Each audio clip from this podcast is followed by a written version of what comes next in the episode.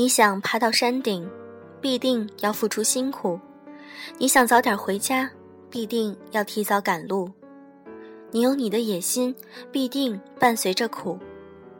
仔细想想，就会明白，很多苦从你一开始做选择、做决定时就注定了会发生。所以，既然决定是你自己做的，就要承担后果。任何得到都有代价，任何野心的实现都需要点滴的积累。你想看到更多，就得爬到高处。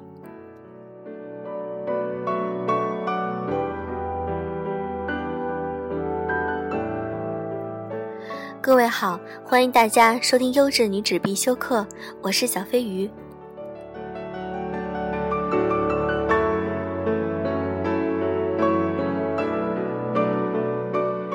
今天想和大家分享来自卢思浩的文章《漂泊的意义》。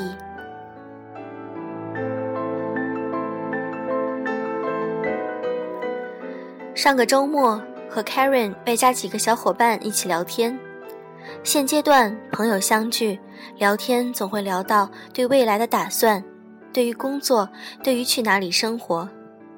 小伙伴们有的纠结，有的坚定，有的还没考虑好。有的已经着手准备，留在这里好像有点无聊，毕竟不是属于自己的城市。哪怕有了自己的房子、工作，也比不上在家乡。朋友都知根知底，父母也在身旁。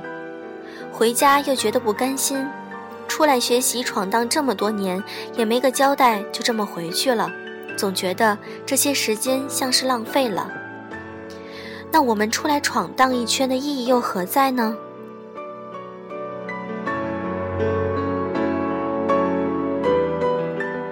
我的好基友今年已经快三十岁了，在人生的跨度里，他看起来很年轻。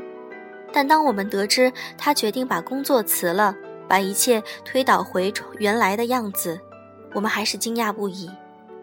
他有稳定的工作，收入不菲。在这里已经十年，也有了很好的朋友。我们不解，问他就这么回去，那么这么多年的漂泊不就浪费了吗？他说了个渔夫和富翁的故事，大意是富翁决定放弃自己的财产，回到渔村生活。有一天，从小就生活在渔村的渔夫看到了富翁，笑他出去那么久，那么辛苦，又能怎样？最后不还是和他一样在海边捕鱼？富翁笑着说：“你是一辈子只能在这里，而我是选择回到这里。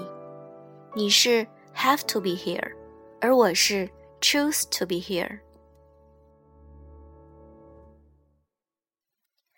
当你没有能力去看很多东西的时候，当你只能喝白开水的时候，你会说白开水好喝。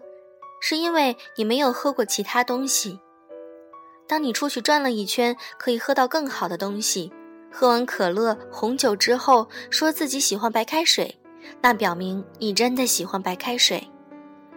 你爬得高，走得远，不是为了被世界看到，而是看到整个世界。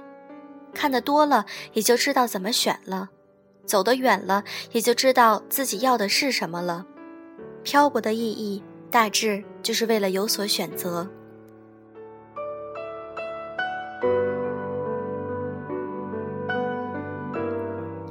而了解自己这件事比什么都重要。所以，我的好基友毅然决然地把工作辞了。他有底气说，接下来的生活他能够承担，因为这是他自己做的选择。选择这东西，一旦是自己做的，那便会是无穷无尽的力量。只要是自己做的，那就不会去抱怨，也不会有不甘心。只要是自己做的，只要是为了自己，就能够承担得起所有后果。前阵子我看见他，他多少憔悴了些，但是他和我说起接下来要做的事情，我可以清晰地感受到他两眼的光芒。我想他的选择终究是正确的，因为。我从未看到他这么开心过。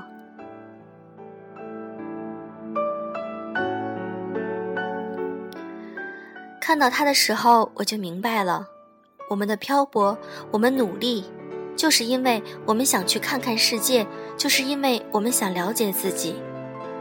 曾经同为留学生的 M 问我，每次在机场感触最深的是什么？我回答说是离别吧。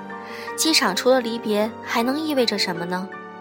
他摇摇头说，最让他触动的是，无论那个人之前生活的如何，他是懦弱还是坚强，在离开的那一刻，哪怕是泪流满面了。他也绝不会回头。其实这样做的何止是留学生，每个离家选择漂泊的人都是如此。有人选择留下，那是他最后做出的自己的选择，尽管辛苦，但他明白那是自己想要的，所以心甘情愿。有人选择回到原点，在别人看来，他们的漂泊就是无用功，只是徒劳。然后，只有漂泊过的人才会明白，漂泊到底给他们带来了什么。我们会接受苦，是因为我们的野心，我们不甘心，我们想看世界，我们想要自己的生活更加丰富多彩，所以我们远离家乡，甚至远离从头开始。承认吧，你的心里总也总有一丝的骚动，促使你出门远行。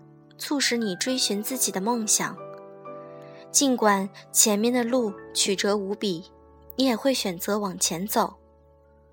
我想，无论我将来会选择回家，还是留在陌生的城市，我都确定自己已经可以用自己的力量生活下去，无关境遇好坏，只因为这些年一个人的生活，让我有了即使把我丢到非洲去，我也不会饿死的自信。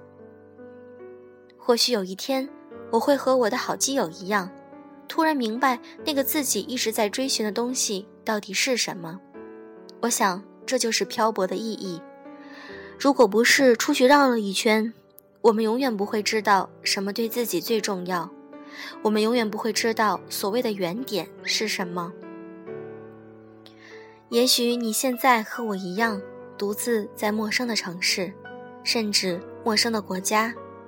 一年中回家的时间屈指可数，陪伴爸妈的时间更少。